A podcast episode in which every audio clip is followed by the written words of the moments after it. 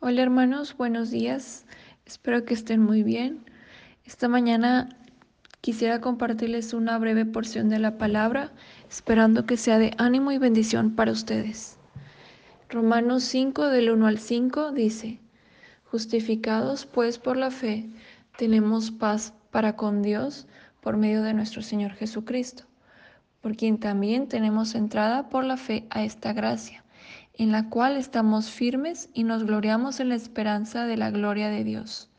Y no solo esto, sino que también nos gloriamos en las tribulaciones, sabiendo que la tribulación produce paciencia, y la paciencia prueba, y la prueba esperanza, y la esperanza no avergüenza, porque el amor de Dios ha sido derramado en nuestros corazones por el Espíritu Santo que nos fue dado. En tiempos como el que estamos atravesando, hermanos, pudiéramos comparar nuestra vida a una frágil llama en su estructura humana, pero como una hoguera eterna en su dimensión espiritual.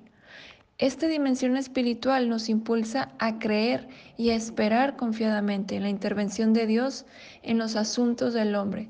Aunque en oportunidades parezca que tarda, Dios sabe llegar a tiempo.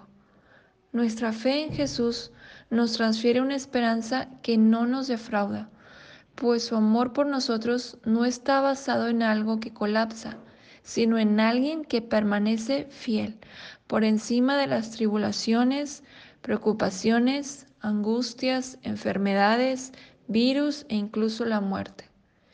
Y al leer este verso de Romanos, a veces centramos nuestra atención únicamente en que hemos sido justificados, sin notar que aún en las tribulaciones hay que alegrarnos, porque sabemos que así aprenderemos a soportar el sufrimiento, y si aprendemos a soportarlo, seremos aprobados por Dios, y si Él nos aprueba, podremos estar seguros de nuestra salvación. Esperar con paciencia es tener la certeza de que en algún momento aparecerá la respuesta o la ayuda que tanto hemos esperado de parte de Dios. Es descansar en el hecho de saber que Dios nos espera en nuestro futuro y aún ahí habrá provisión de gracia para nuestro bien. Jesucristo, quien vive para todos los que le amamos, nos revela a un Padre Celestial que sabe rescatar a los suyos, ve la desesperación y nos conduce a las aguas de su reposo.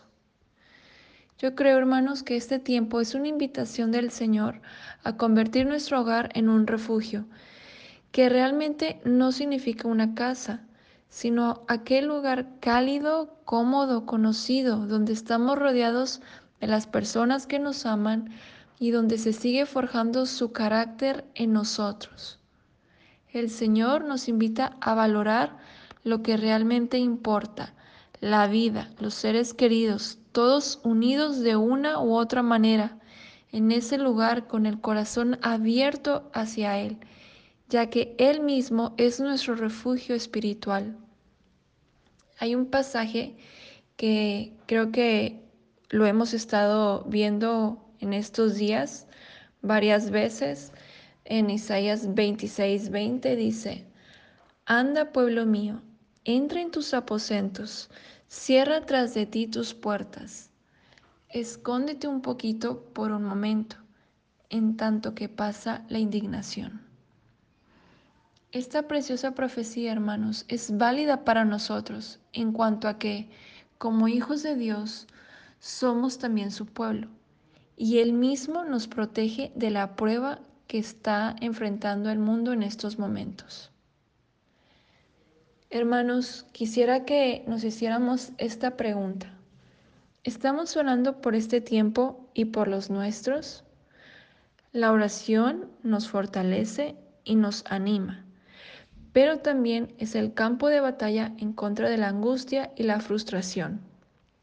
Que no solo nos olvide en este tiempo que Jesucristo es el mismo ayer, hoy y siempre, como dice en Hebreos 13.